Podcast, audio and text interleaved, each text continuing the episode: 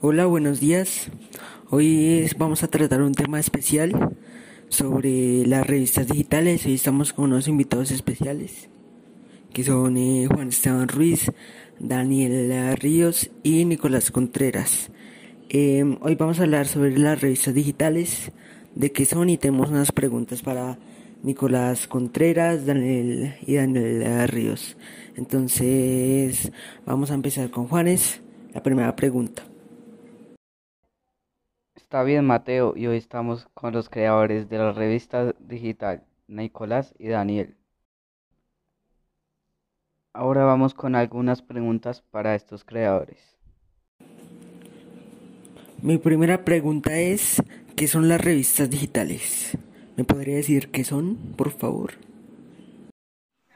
Una revista electrónica es una publicación que tiene las características de una revista, pero en, lugar de emplear un formato tradicional en papel, emplea como medio de difusión un formato electrónico, ya sea documento que pueda abrirse en una aplicación de tal efecto, por ejemplo TXT, PDF o HTML, por lo general como enlaces para, recorrer, para recorrerlo de hipertexto o también como un programa ejecutable para una plataforma específica. Esta es una pregunta para Nicolás.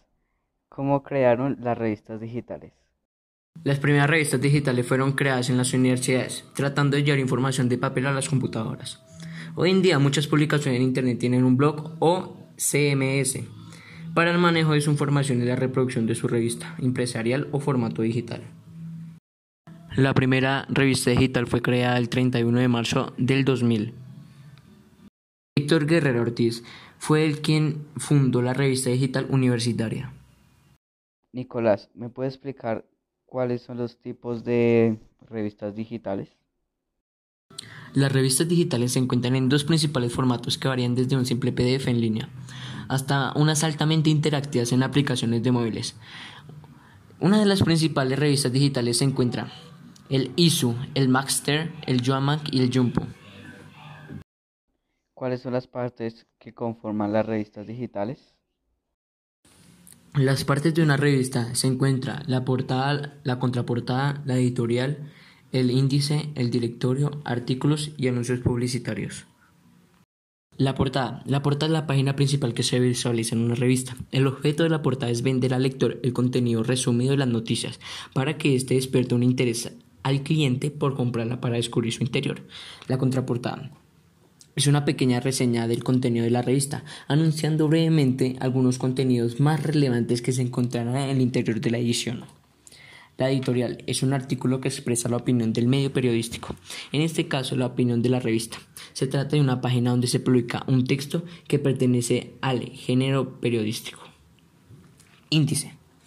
El índice es un listado de indicadores asociados a las palabras o frases que permiten ubicar con facilidad un contenido en el interior de la revista. El directorio. El directorio amplía y repite los datos de identificación de contenidos en la portada, enumerando los interrogantes del staff. Suele ubicarse en la estructura interna de la revista, en una página que puede o no estar compartida con la página editorial. Los artículos. El artículo es la parte medular de la revista, al igual que el diario y el periódico.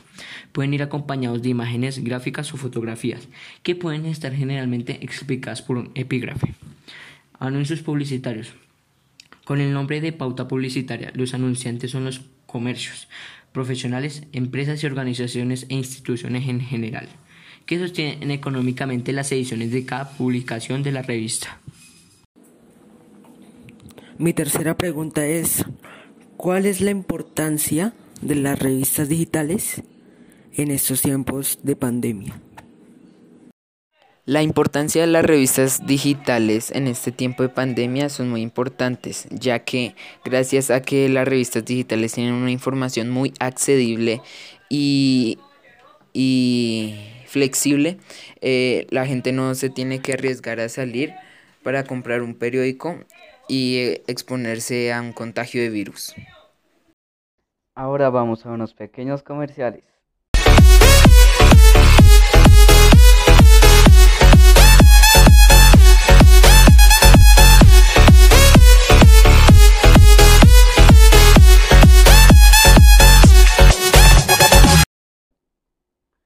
Carnicería de Pedro puedes comprar cualquier tipo de carne, de cerdo, de res, de lo que quiera, y precios muy baratos. Todo el mundo está espantado por una